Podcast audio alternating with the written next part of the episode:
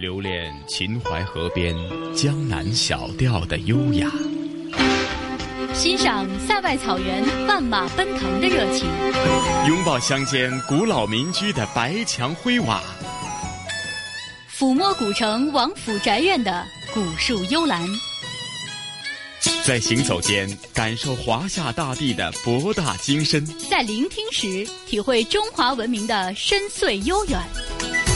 这里是华夏之声台和香港电台普通话台联合制作播出的《魅力中国》。好了，收音机旁以及国际互联网上的所有的海内外的听众朋友们，大家好！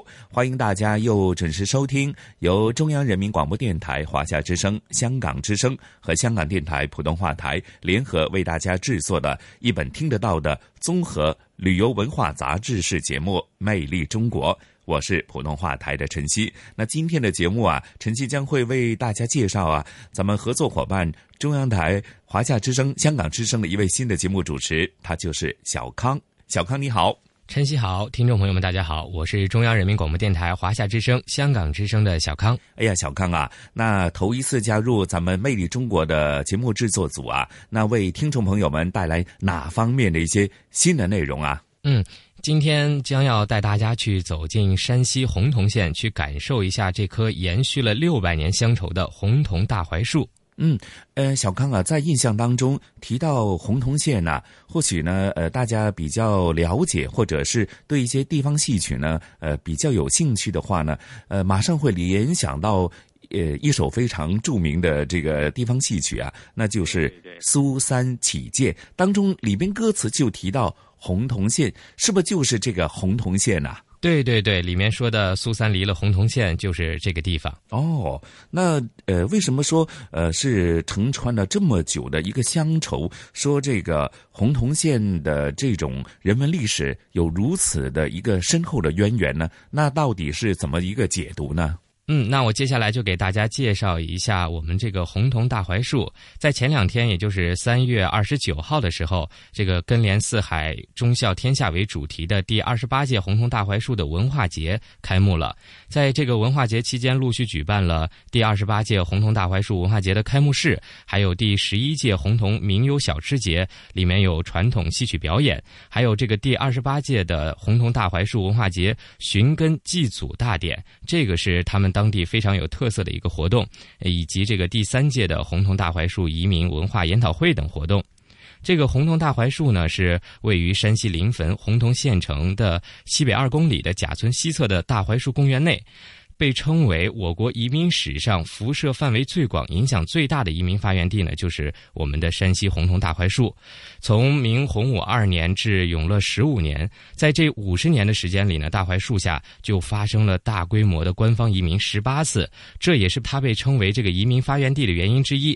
而这些人呢，主要迁往了京、冀、豫。鲁苏等十八个省、五百多个县市，经过六百多年的辗转迁徙、繁衍生息，而今全球可以说，但凡有华人的地方，就有大槐树移民的后裔。红桐大槐树寻根祭祖园，早已在这个炎黄子孙的心中扎下了认祖归宗之根，被当作家，称作祖，被看作根。在明朝洪武、永乐年间的大移民是中国历史上规模最大、范围最广、有组织、有计划的一次迁徙。这对恢复生产、增加人口、发展经济、开发边疆、民族团结、文化交流等都具有一定的历史意义。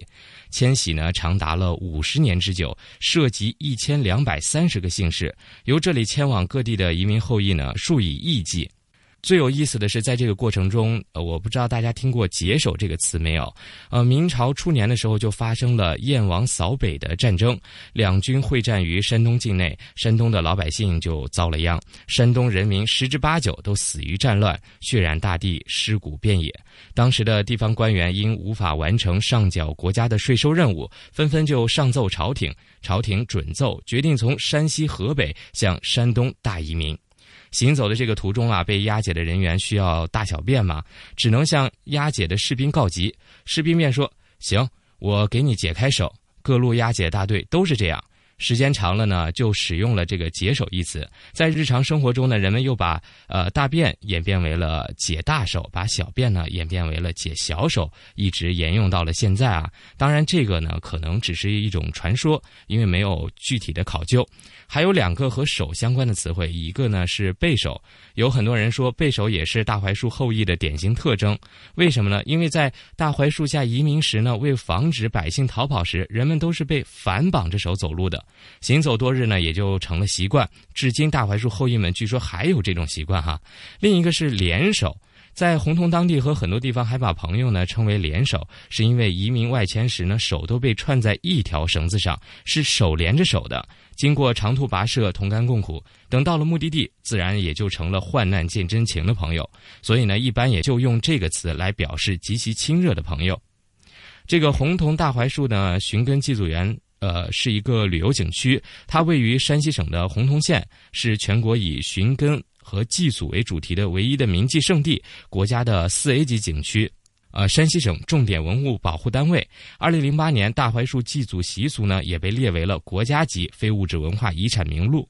嗯，是啊，听了小康的这么一个具体的介绍啊，也是从呃咱们五千多年的呃灿烂的中华文明史当中，其实伴随的是一个移民史，甚至说从无论是当年的战乱，还是说为了开垦一些更为呃偏远荒凉的地方呢，进行的一些移民的这种呃迁徙呢，其实在呃整个历史的长河当中，的确也占据了一个非常重要的一个。历史地位以及它的这个呃考古的价值哈，那具体的情况是怎样的话呢？那接着下来咱们一起聆听咱们这个星期魅力中国的主题啊，聆听呃这一段呢，一棵承载了六百年乡愁的红桐大槐树。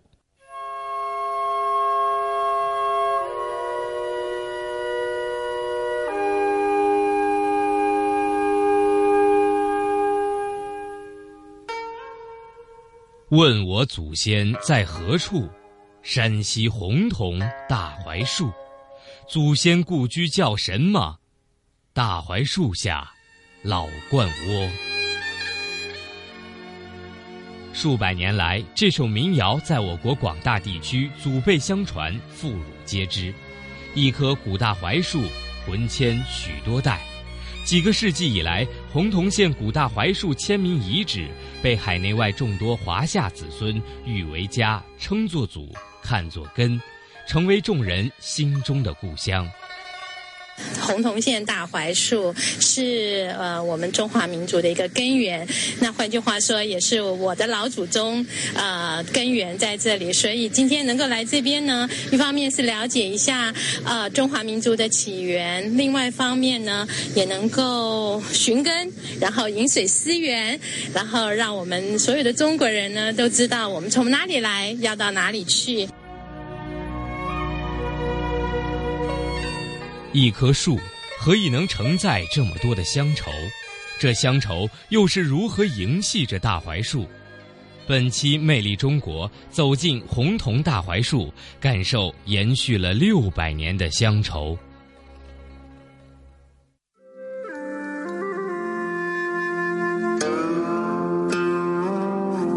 绳索加深，悲苦多。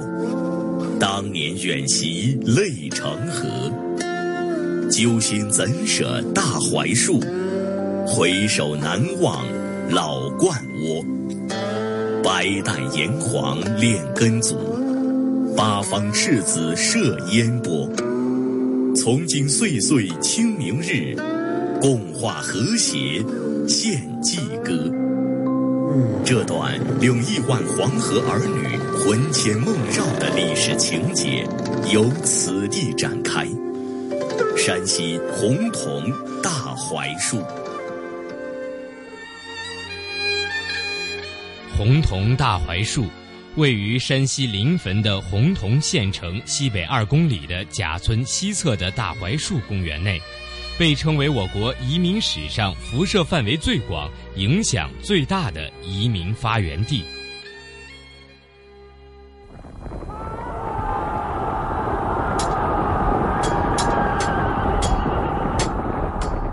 元朝末年，自然灾害频有发生，黄河地区水患尤其严重，加上统治者的高压统治，导致红巾军起义、战乱纷争，民不聊生，人口大量减少。明初洪武年间，从山西移民垦荒，使农业有所恢复。但明惠帝建文元年（一三九九年）又发生了靖难之变，战乱四年又一次造成了河北、山东、河南等地的荒凉局面，严重破坏了社会经济。而当元末中原地区荒疫兵乱之时，山西却是另外一种景象。中原地区的兵乱及各种灾异很少波及山西，山西大部地区也没有发生大的水旱虫灾，风调雨顺，连年丰收。同邻省相比，社会安定，经济繁荣，人丁兴盛。人们经常说说迁民呢是从山西洪洞这个地方迁出去的，原因呢一共有三个。第一呢就是说咱们山西是一个太平之地。因为是黄土高原嘛，所以四周呢总是有一些崇山峻岭，道路很少，易守难攻嘛。其实呢，就是说咱们山西是一个富裕之地，水旱蝗灾是很少的，因此呢就形成了一个人丁兴旺、社会繁华的一个局面。第三个原因呢，也是最重要的，就是咱们山西呢人多，首推就是晋南，而晋南呢指的就是咱们临汾和洪洞这一带了，因为当时咱们山西一个省的人口呢就有四百多万。而河南、河北两个省加起来呢，才有三百多万，所以当时朱元璋就考虑到说，咱们山西人比较多，而且紧靠的呢是中原地区，便很自然的就把咱们山西作为一个主要的迁出地了。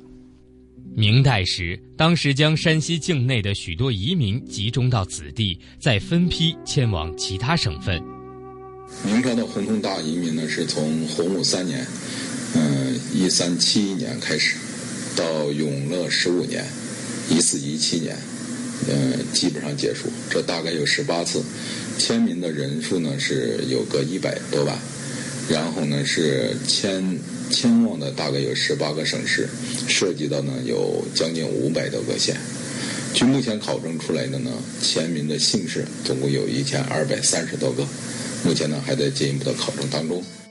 经过六百年的辗转迁徙，繁衍生息。如今，全球但凡有华人的地方，就有大槐树移民的后裔。当年移民登记的旧址就是大槐树寻根祭祖园，前往全国各地的移民就是在一棵大槐树下出发的。这边您刚刚走进来的这个大门呢，它是一个槐根造型的，东西呢跨度是二十米，高呢是十三米，这是一种血脉亲情的体现。咱们不是经常说嘛，不是一家人不进一家门。既然咱们现在进了这个门呢，那么咱们就是同根同源的一家人了。它呢是用钢筋水泥做的。根雕大门是寻根祭祖园的正门，为槐根造型，其造型古老沧桑，伟岸厚重，遒劲有力。寓意大槐树后裔同门同根同祖同心，象征大槐树儿女舍小家取大义，扎根神州大地，为祖国繁荣、民族昌盛孜孜不倦的艰辛劳作和奋斗拼搏，诠释的是移民后裔共同的根、共同的老家，是大槐树儿女的魂。来，各位，咱们这边回头看一下。这边呢是咱们景区非常标志性的建筑，叫做根字影壁。它呢不是一个普通的平面结构，而是一个非常独特的八字形结构。您看它像不像是一扇敞开的大门呢？在欢迎您，荣归故里，回到老家。中间呢，这是非常显著的隶书“根”字。您看它的木字旁，像不像是一个人在高昂的仰着头呢？敞开两边，这两只胳膊向前走路的样子。影壁的两段呢，它还题有四个篆体大字“饮水思源”。在这边呢，您可以发现这个“源”字它是没有三点水的，也就是说，在篆体结构当中，“源头”的“源”和“原来的源”它是没有任何区别的，都是代表原始的、元祖的、不忘祖先功德的意思。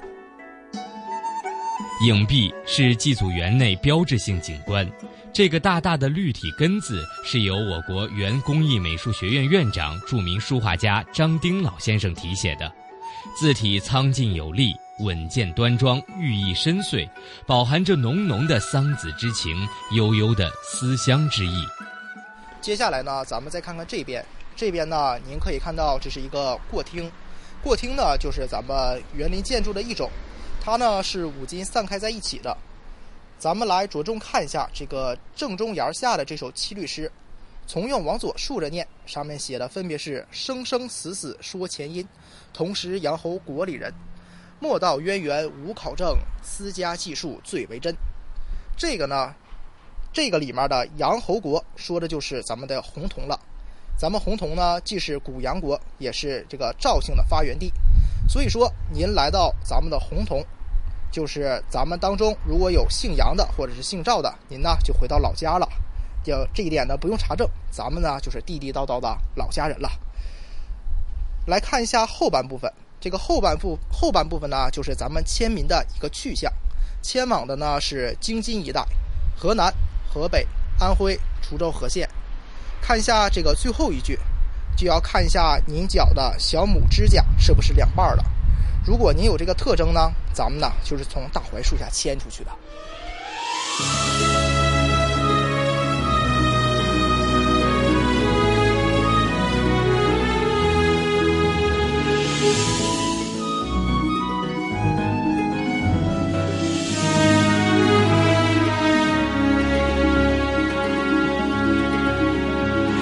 提起我的故乡，谁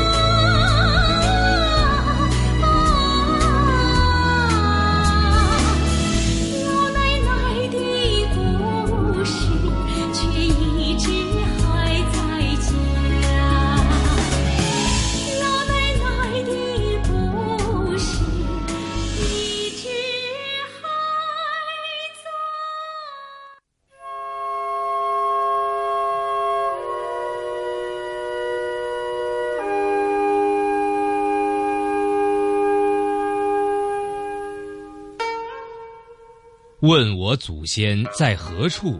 山西洪桐大槐树。祖先故居叫什么？大槐树下，老鹳窝。数百年来，这首民谣在我国广大地区祖辈相传，妇孺皆知。一棵古大槐树，魂牵许多代。几个世纪以来，洪桐县古大槐树签名遗址。被海内外众多华夏子孙誉为家，称作祖，看作根，成为众人心中的故乡。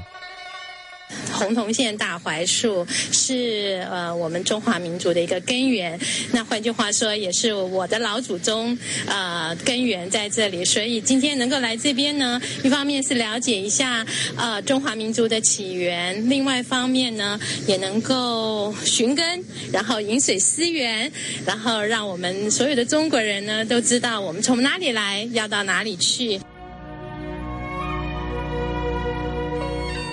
一棵树何以能承载这么多的乡愁？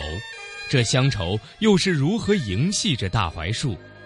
本期《魅力中国》走进红桐大槐树，感受延续了六百年的乡愁。这个地方呢叫广济寺，当时办理这个移民手续的时候呢，就在这个地方。这个寺院呢，一它在这个驿站的旁边，嗯，但是这是一个驿站，哎。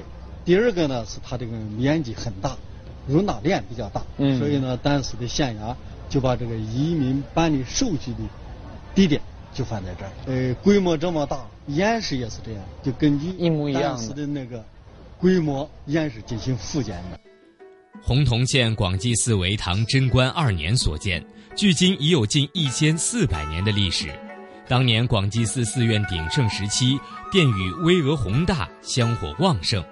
山门左侧有一棵荫蔽数亩的大槐树，这就是明初迁民之时办理公差事务人们不能忘怀的古大槐树。据民国洪桐县志记载，相传大槐树为为七妥灵一媳妇。妥呀，就是一种度量单位，就是咱们成人伸展双臂的这个长度。因为在当时呢，百姓是没有尺子的，但是呢，又想知道这个大槐树它到底有多粗。于是便找来几个人一起来核爆，当时呢是找来了七个男人核爆，外加了一个媳妇，才刚刚好。所以说呢，现在便有了“七朵灵一媳妇”的说法。令人叹息的是，袁术因为在清朝的时候发大水，把第一代大槐树冲走了，于是后人就在故址处安放了碑，上书“古大槐树处”，立于一九一四年。咱们再往这边看，这一边呢就是古大槐树碑亭。这个亭呢是在一代槐树的遗址之上修建起来的。咱们这个一代槐树啊，是从汉代就已经移植过来了，距离现在呢已经有一千八百多年的历史了。这个一代槐树因为紧挨着这个广济广济寺，所以呢被称为广济奇槐。虽然咱们这个一代槐树呢被大水已经冲毁了。但是第二年呢，在它的断根之处便生出了一棵小槐树，这个小槐树呢，就是咱们的二代槐树，它和一代槐树呢是同根滋生的，这个已经有四百多年的历史了。上世纪七十年代，咱们这个二代小槐树就已经干干枯了，现在呢，对它进行加固保护。这个树虽然已经死了，但是它的意义犹在。这个在咱们二代小槐树旁边生长出了生长着的呢，就是咱们的三代古槐树了。当年移民告别故土时，无不把大槐树当作家乡的象征。人们迁入新地后，纷纷在庭院种植槐树，并悬挂一个吉祥物，以祈求故土的保护，寄托对家乡的思念。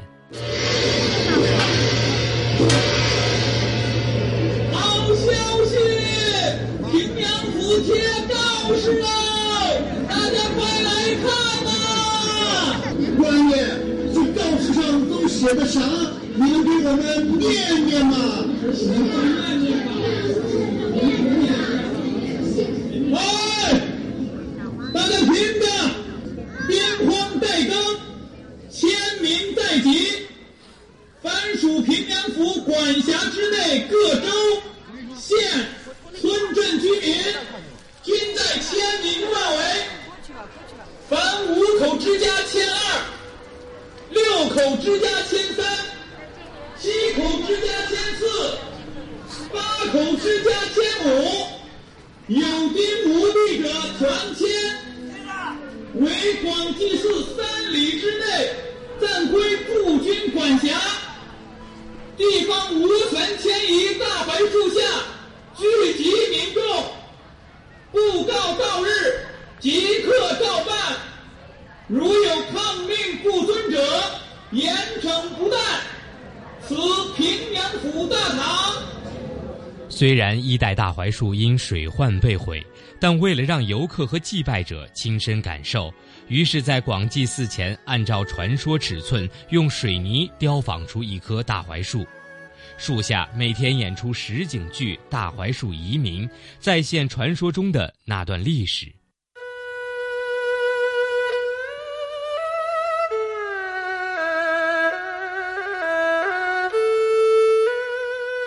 明初，官府为集结移民，在广济寺前大槐树上贴出告示，称要组织向外省移民，但在广济寺周围的可以免签。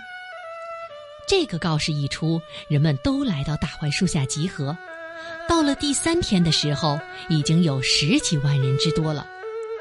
可就在这个时候，突然冲出了一队官兵，包围了百姓。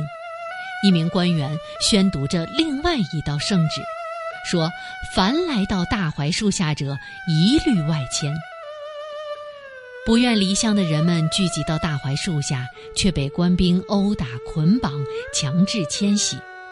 百姓只得跪拜大槐树，与亲人洒泪挥别。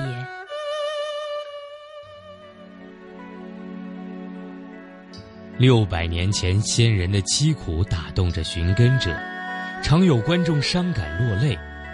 扮演官兵的演员甚至被场边的孩子追打。而在一百年前，官兵在大槐树下曾有另外一番表现。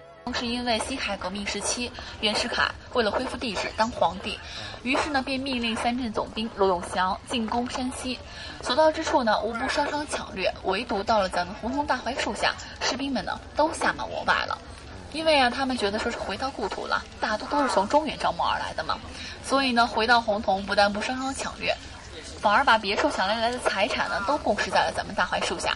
所以呢，百姓呀就说呢，沾了咱们大槐树的光，沾了大槐树移民先祖的福，避免了咱们红桐一场大灾难。这一事件促进了红桐人对大槐树的认知和保护。这边呢，就是一个非常著名的牛氏三兄弟的故事了。因为当时有政策，说是同一个姓氏不能迁往同一个村庄，所以呢，兄弟三人便把随身携带的一口铁锅打破，以便日后相认。咱们现在呢，河南巩义就有对锅台，每年牛氏相认的时候呢，就会问说：“哎，您打锅不打锅呀？”如果回答打锅的话呢，就是咱们牛氏的直系后裔了；回答不打锅，就是旁支亲戚。祭祖园内的三组浮雕以大槐树为背景，自左至右为移民国策、移民惜别、移民迁徙，中间有文字隔开，以文释画，文化互彰，具体讲述了大槐树移民的起因、怀乡人们别离乡土和迁徙途中的情景。咱们左手边的呢是一条桐园渠，虽然移民后裔呢来自五湖四海、四面八方，但是呢都深信源头都在洪桐，就是说呢，不管您迁到什么地方，最终呢都会回到老家来看一看的，因为呀，咱们根在洪桐，咱们是同根同源的一家人嘛。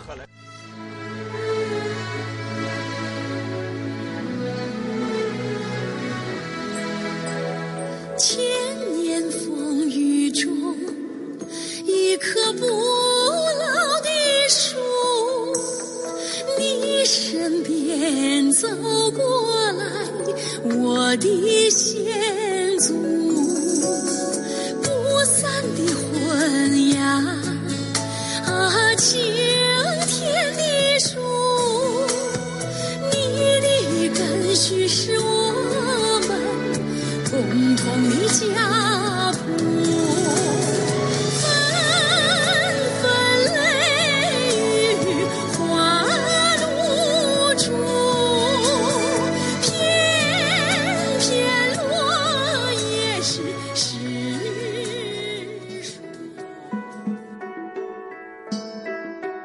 在大槐树寻根祭祖园已至洪洞县城，找不到公共厕所字样，上面都写着三个字“解手场”。就是说呢，这个跟咱们签名也是有联系的，因为当时百姓的手都是被捆在一条绳子上的，强制性的行为。路途遥远，中途呢难免会上厕所，这个时候咱们百姓呢就会报告官府说：“哎，老爷，麻烦解解手吧，我要上厕所。”久而久之呢，也就简化为了咱们现在这个解手了，就是由此而来的。解手是大槐树传说中的一个标签式细节，但宋元话本小说《错斩崔宁》中有续了些温寒，温生起身去解手，所以解手的具体来源无法考究，可能只是一个传说。此外，大槐树还有两个和手相关的词汇，一是背手，有许多人说背手也是大槐树后裔的典型特征，因为在大槐树下移民时，为防止百姓逃跑，人们都是被反绑着手走路的，行走多日也就成了习惯，至今大槐树后裔们还有这种习惯。另一个是联手，在洪洞当地和很多地方还把朋友称为联手。是因为移民外迁时手都被穿在一条绳子上，是手连着手的，经过长途跋涉，同甘共苦，等到了目的地，也成了患难见真情的朋友。一般用这个词来表示极其亲热的朋友，只有对很好的朋友才会用到。寻根祭祖园内有处华甲处，称脚指甲复形者均为大槐树移民后裔。办理完签名手续之后呢，为了防止百姓逃跑，这边右下角您可以看到官员口中含着刀子，在咱们签名的脚上呢，轻轻的划一刀，作为一个逃跑的辨认标记。就是现在啊，您脚小拇指甲呢，为什么会是两半的缘由呢？传说中，官府为防止移民逃跑，在每人脚小指甲上砍一刀做记号，印记代代遗传。但满族人也有类似说法，称与努尔哈赤脚受伤有关。也有人称调查发现，脚指甲复形发生率越靠近山西越高，说外伤可遗传，可能只是传说。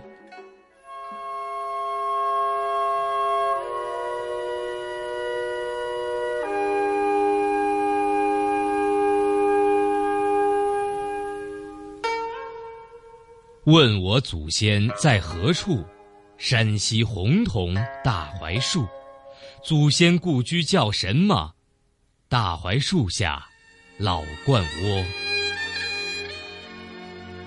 数百年来，这首民谣在我国广大地区祖辈相传，妇孺皆知。一棵古大槐树，魂牵许多代。几个世纪以来，洪洞县古大槐树签名遗址被海内外众多华夏子孙誉为家，称作祖。看作根，成为众人心中的故乡。洪洞县大槐树是呃我们中华民族的一个根源，那换句话说，也是我的老祖宗呃根源在这里。所以今天能够来这边呢，一方面是了解一下呃中华民族的起源，另外一方面呢也能够寻根，然后饮水思源，然后让我们所有的中国人呢都知道我们从哪里来，要到哪里去。一棵树何以能承载这么多的乡愁？这乡愁又是如何萦系着大槐树？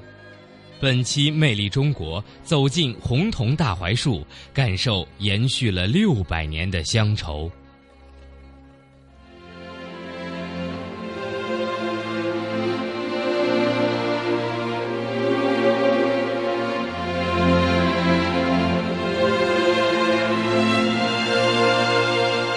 多数寻根者只知家乡在大槐树、老鹳窝，难以进行深入求访。大槐树是他们表达乡愁的所在。为慰藉人们思乡之情，大槐树寻根祭祖园每年在清明节、中元节、寒衣节都会举行祭祖大典，每次都吸引来很多外地的游子归来参祭。来，各位，这边呢，它是一个组，案板的意思，人为刀俎，我为鱼肉那个组。大型祭祀活动是来抬放三牲的，猪、牛、羊。猪牛羊三牲，对，都是整头的。底下是一个供桌，有被誉为天下第一大供桌之称的祭祀时摆放贡品的地方。这个位置，对，这边呢是一排食盒，盛放食物的，起保鲜的作用。对，会往里面盛放一些摇转菜肴，当地的特色菜。这边呢，咱们看到的是一个非常完整的小型祭坛的布置，供桌前方摆放的是神主牌位，咱们现在所说的异象逝者的化身。上面第一个字写的是显字，明显的显，对咱们先祖的赞美，有功业的祖先。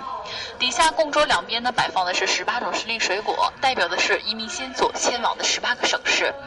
前方呢还有三牲，因为是限定的是一个小型祭祀规格，所以摆放的也是猪头、牛头以及羊头，对吧？前面呢有帛衣服的意思，给咱们老祖先的衣物，他们穿暖。祭祖红炉之后呢是要烧掉的。这个供桌上面呢是五谷和摇转，五谷呢它分别是黑豆、高粱、大麦，这是黄米、粘米，最后一个是麻枣儿，制作衣服的原料，象征咱们的是五谷丰登、国泰民安的。这边呢是摇转菜肴，咱们盛放在食盒里面的五荤五素，有咱们赵城的猪头肉，还有红铜的九孔莲菜，象征的呀就是咱们呢移民后裔能够生生不息、聪明伶俐的了。这边呢它有两面锣，就是说呢咱们在祭祭祀开始和结束的时候呢都要鸣锣三声来警示。旁边呢有轮长为咱们先祖保驾护航的。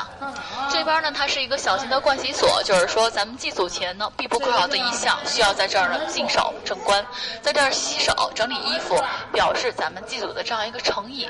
对面呢它是一个酒尊所。是咱们大型祭祀活动时来摆放酒壶和酒杯的地方。当地呢，对，当地讲究三杯酒，敬天、敬地、敬祖先的，总共是九杯。咱们那边呢还会供奉传统的祭祀舞蹈八佾舞，最高规格呢需要八八六十四个人，最少也得单独一列，单独来完成。这边呢它是咱们朱元璋的一篇祭文儿。朱元璋呢，他是一个非常注重祭祀文化的皇帝，主推孝道，说有利于家庭和谐、社会和睦。于是呢，在洪武年间便推出了这样一篇祭文，成为了咱们天下诸儿的范式。大致意思呢是说，咱们现在的富裕生活源自祖先的劳苦恩德，虽然想要报答，但是呢却无以以为报。所以咱们在一些节气的时候呢，备好了几样饭菜，率领全家亲属来到这里，向咱们祖先奉上，希望他们呀能够享用了。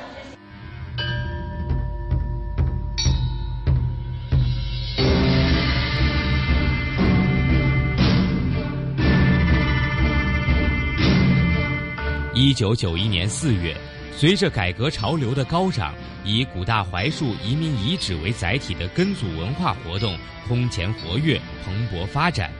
为顺应这一历史潮流，洪洞县委县政府以文化搭台、经济唱戏，举办了首次洪洞大槐树寻根祭祖节。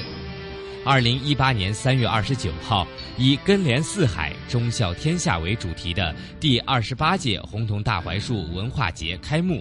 文化节期间，陆续举办第二十八届洪桐大槐树文化节开幕式、第十一届洪桐名优小吃节传统戏曲表演、第二十八届洪桐大槐树文化节寻根祭祖大典和第三届洪桐大槐树移民文化研讨会等活动。无论我们是在哪里，都不要忘了自己是中国人，这个是非常重要的。无论我们是不是洪洞县的，或者是其他地方的，但是我们的根是在中国，这个很重要。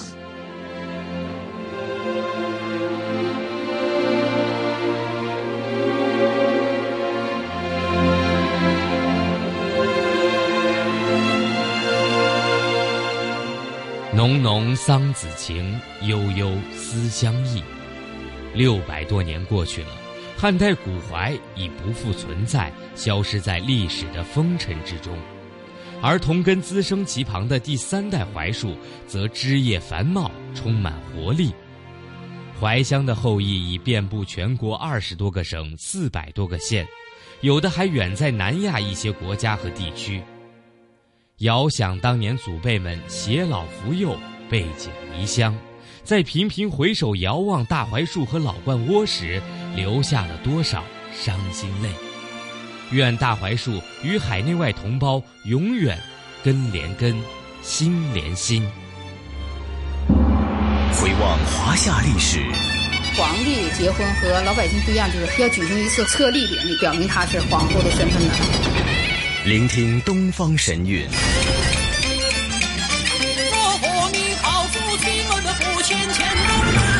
探寻本土文化。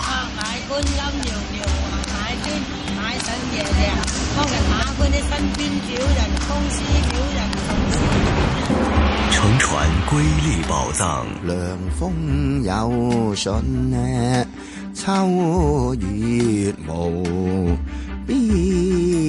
遗产要活化，要把它重新运用，才是遗产。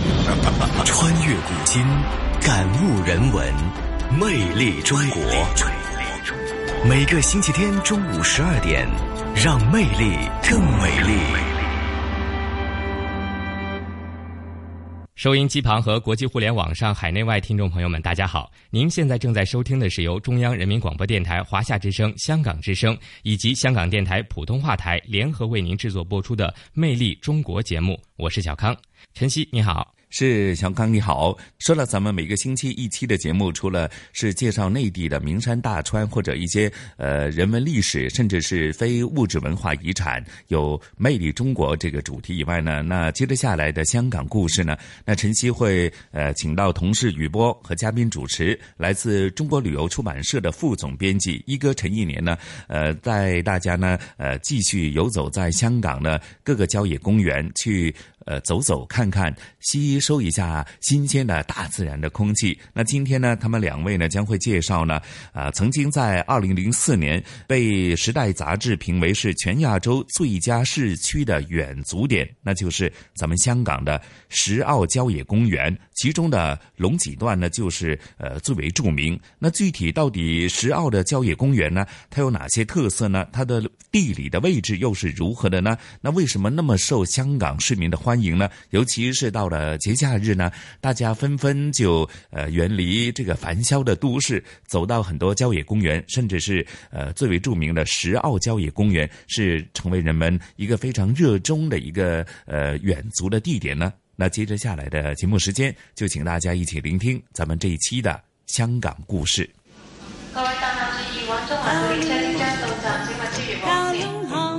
传统现代相映成辉，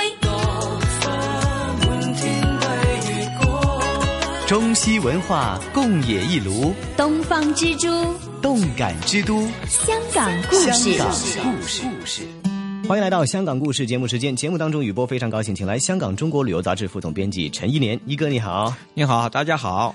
继续回到我们的郊野公园系列了哈。那么这一次呢，从香港岛的东部开始讲起了石澳以及石澳郊野公园，也很早成立啊，一九七九年就开始有了。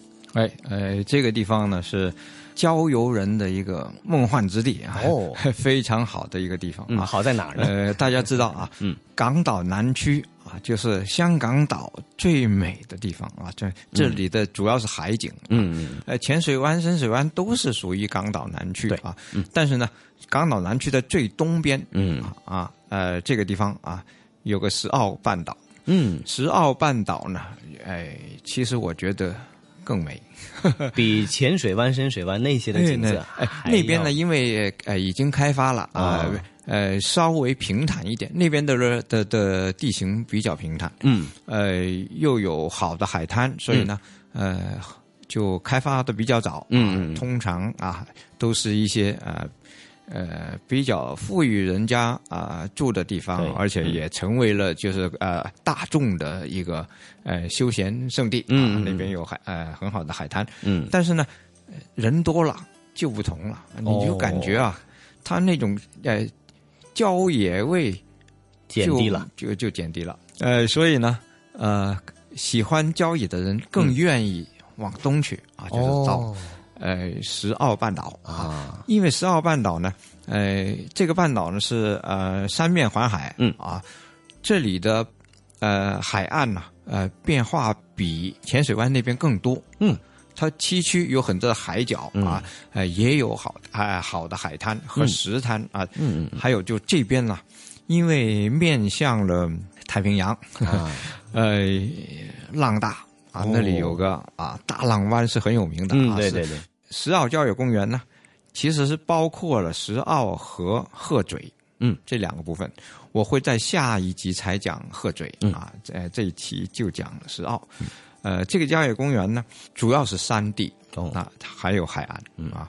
呃，这个山地呢，呃，不太高啊，三百来米的山啊，嗯。呃，有三条道啊，从南到北啊，就是贯通的，嗯，三条山径啊，这三条山径都很美。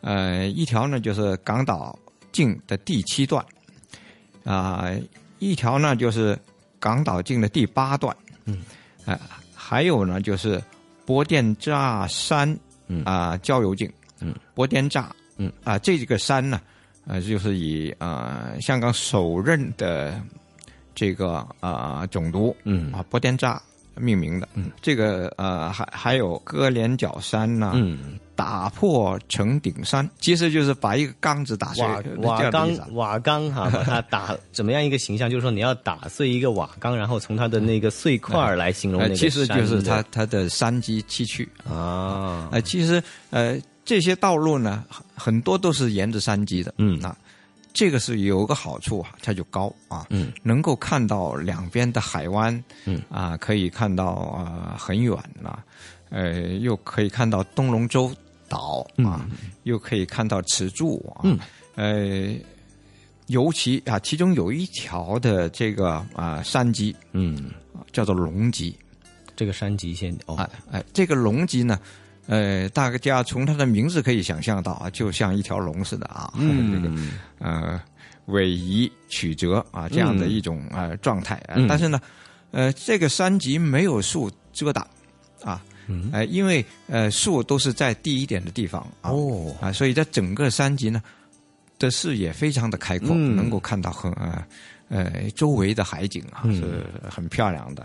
哎、这个山脊呢，这个龙脊啊，就曾经被、呃《时代周刊》的亚洲版评为全亚洲最佳的市区远足点啊。嗯，哎，为什么叫市区远足点？它实际上离市区也并不远啊，就是说你要是从呃香港啊、东区的市区，嗯，到这儿来，呃，驾车也不用半小时，半小时以内的车程，啊对，啊就是很很近的，啊嗯，大概是从柴湾这边啊，就一条道这样下来啊，所以还是把它列为市区远足点，就是嗯全亚洲最佳这个呃市区远足点，非常值得一探哎啊就是你不要不管说是为了去呃行山，嗯。就是就就是在为了远足，嗯。还是为了看风景，嗯。都能够满足你。嗯，呃，还有呃，我特别推荐就是一定要到村子里去。啊，就是说石澳村呐啊，它本来是个小渔村啊，啊。现在呢就逐渐有一些呃有钱人在这儿、建了豪宅啊。啊，也是低低密度的。OK，呃就是说，呃，有呃比较土气的村，这村子呢又因为跟呃受呃西洋文化的影响啊，也比较洋化，嗯。这整个装饰啊，呃，另外还有一些豪宅，呃，就步行的距离就有海滩，海滩呢又分成了呃石滩，嗯，和呃沙滩，沙滩当然是游泳的，嗯。其中我刚才讲到的就是大浪湾啊，嗯。大浪湾当然不是说很适合游泳，很 浪很大，但是很适合看啊，还有就是进行滑浪啊、冲浪，嗯嗯，哎呃，这个呃石澳滩呢，就是呃风平浪静，是可以游泳的啊。啊。另外石滩呢，其实也是观景，嗯，石滩呢有一条桥叫做情人桥啊，一直哎通、嗯。通到了这个石滩，就是从村子里通通通到石滩，嗯。呃又可以一直走到一个岛啊，嗯。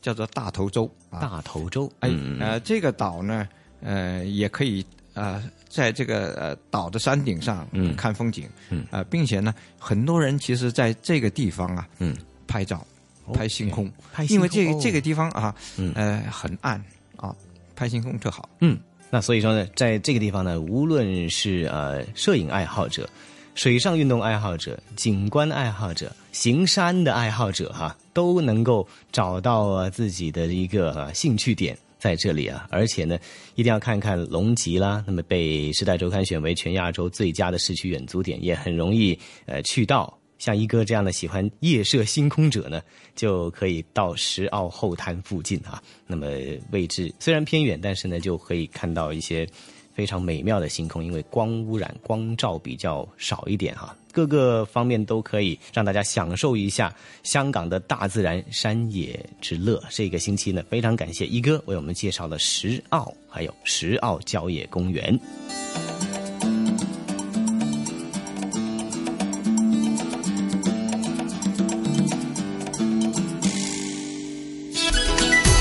这里是华夏之声台和香港电台普通话台联合制作播出的《魅力中国》。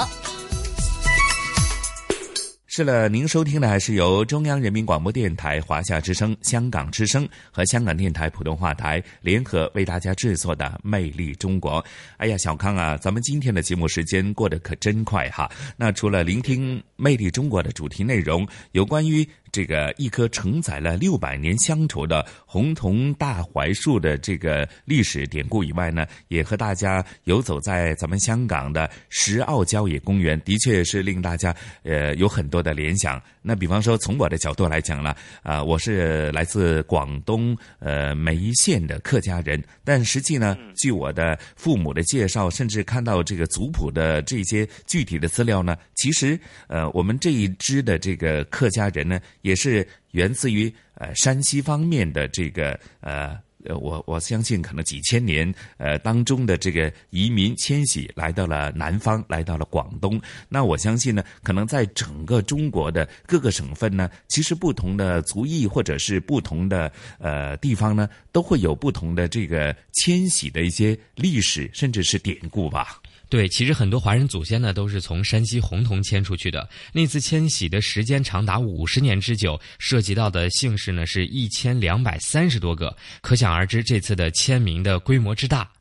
呃，我刚才听到您。提到的这个石澳郊野公园啊，呃，令我也是呃非常的喜欢。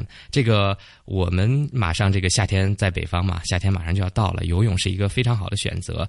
当中我听到您讲到这个有两处这个泳滩啊，呃，觉得啊哇，这个夏天度假的时候去石澳真的是一种非常不错的选择。那也希望啊有机会能到石澳去亲身体验一下。嗯，是。欢迎小康，呃，做客咱们香港哈。去呃，除了石澳郊野公园、石澳的海滩以外呢，那其实很多地方都蛮适合大家在节假日，呃，去呃游玩一番，去走走逛逛的哈。